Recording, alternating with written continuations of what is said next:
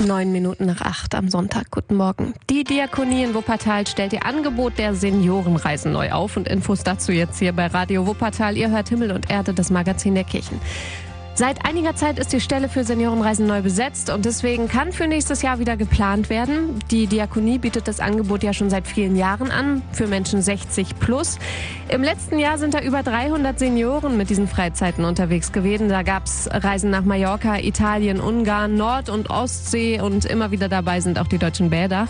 Bärbel Hoffmann ist Geschäftsführerin des Bereiches Kinder, Jugend, Familie bei der Diakonie und sie schätzt diese Seniorenreisen sehr. Wir waren viele Jahre immer mit der Familie gereist, ist mit dem Partner gereist, ist der Partnerin, muss da plötzlich nochmal sich ganz neu einstellen.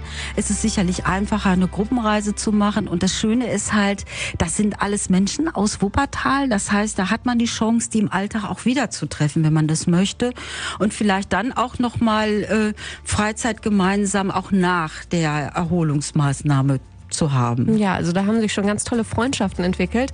Bevor sich die Teilnehmer dann auch auf den Weg machen, gibt's immer so ein Vortreffen. Da darf jeder sagen, was er sich wünscht für die Reise, wie er sich das vorstellt. Es geht um ein erstes Kennenlernen, aber auch darum zu klären, wer möchte was, wer ist wie fit auch.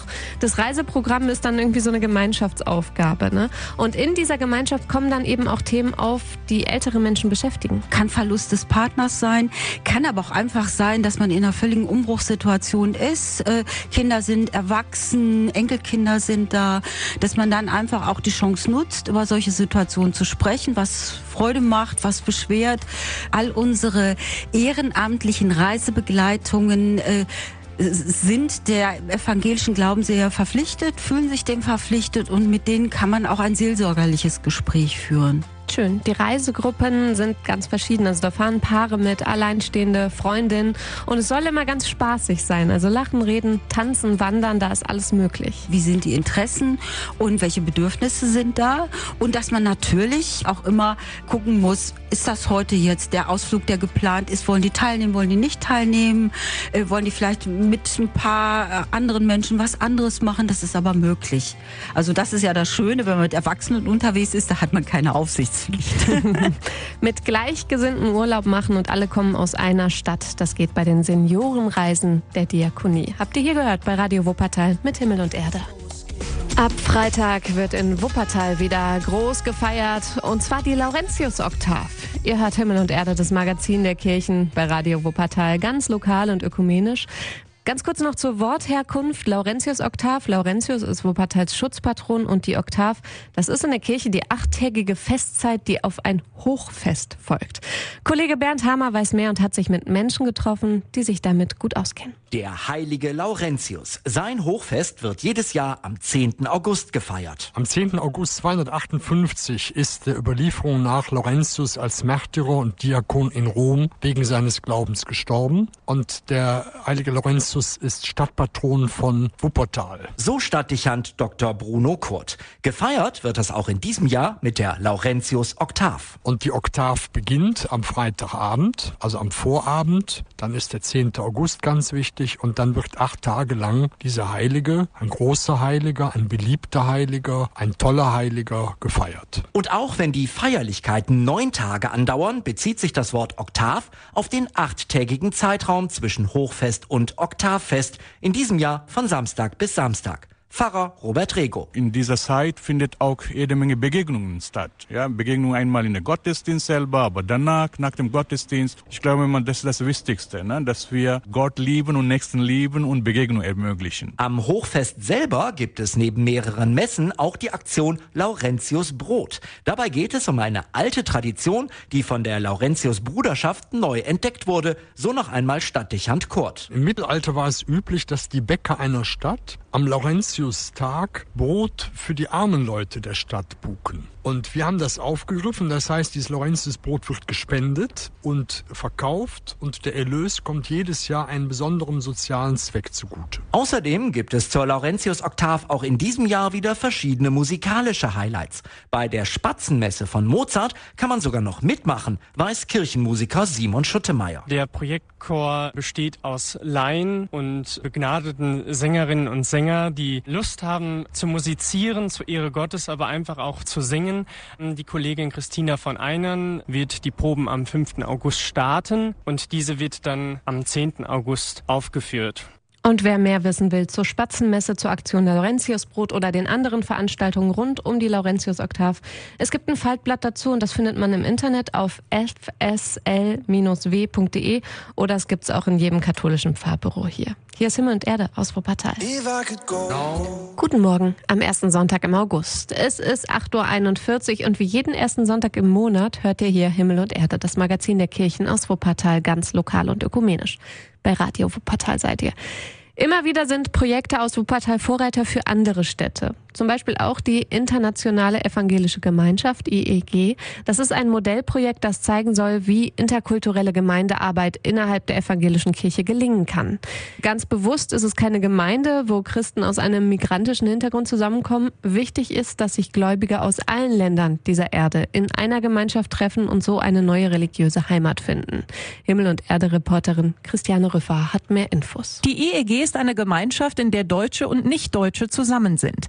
Pfarrer Jonathan Hong beschreibt sie gern als ein Haus für alle. Und da spielt vor allem im Zentrum auch die Rolle, wer ist der Hausvater, wer ist derjenige, der, sage ich mal, die Regeln festlegt und da bringt jeder seine eigenen Gedanken ähm, und Regeln mit hinein, aber vor allem ist es auch Gott, der im Mittelpunkt steht mit dem, was ihm auch wichtig ist. Wichtig ist aber auch jeder einzelne Teilnehmer mit allem, was er einbringt.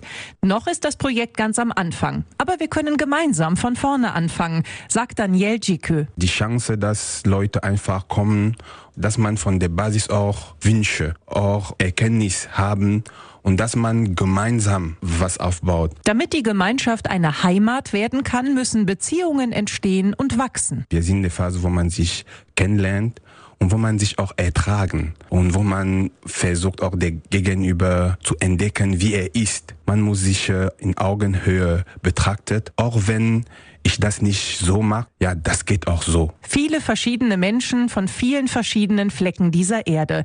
Aber alle eint der christliche Glaube, so Pfarrer Hong. Wenn man einfach merkt, ich bin hier willkommen, ich darf mich einbringen, wie ich bin, meine persönlichen ähm, Denkweisen oder Ansichten sind hier willkommen, dann finde ich etwas von dem, was mir vertraut ist, auch wieder. Und das macht dann auch wieder Heimat aus. Die Teilnehmer treffen sich zum Beispiel in einer internationalen Kochgruppe.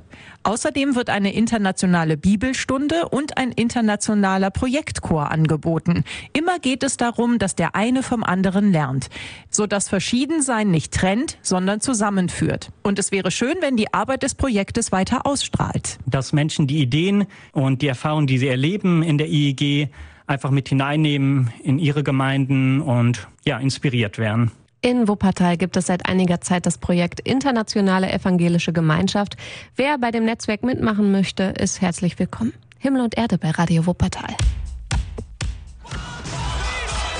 Das Bergische Land und die Umgebung kennenlernen. In einer netten Runde so ein bisschen plaudern, neue Bekanntschaften schließen. Das gibt's bei den Ferienwanderungen der Gemeinde St. Antonius in Barm. Und zwar gibt's das schon seit 100 Jahren. Radio Wuppertal hier mit Himmel und Erde.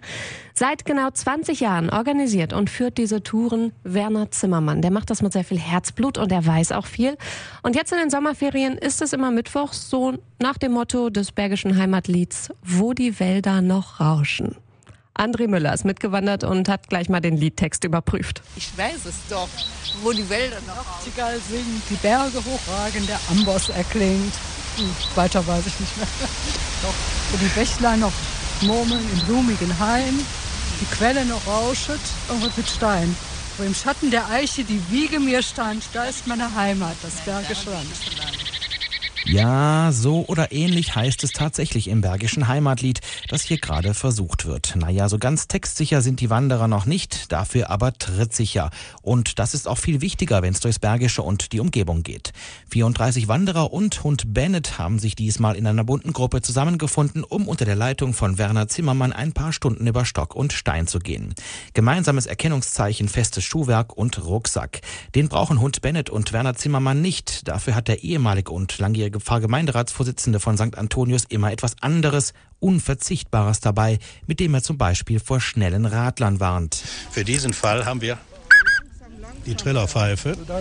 Ja, aber manche Fahrräder haben ja auch eine Klingel, dass man da machen kann. Also wir haben auch die Trillerpfeife für, für, für, für die Gefahren.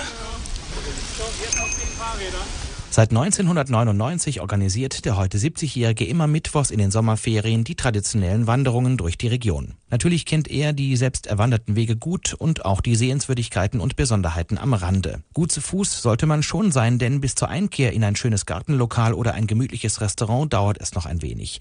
Viele Teilnehmer der Wandergruppe kennen sich bereits länger oder sind, wie Margret Knipp, regelmäßig dabei. Alleine ist es nicht so schön zu laufen und wenn man sowas angeboten kriegt, dann bin ich immer dabei. Anmeldungen zu den Touren sind nicht nötig, einfach zum Treffpunkt kommen und mitgehen. Gewandert wird übrigens bei jedem Wetter und auch einigermaßen zügig. Wir gehen jetzt hier runter ins Tal und kommen hier auf wunderschöne Wanderwege gleich, bis wir zur Kohlfurt gehen. Ich denke, das ist noch so einen Viertel, anderthalb Stunde, die wir gehen. Das schaffen wir.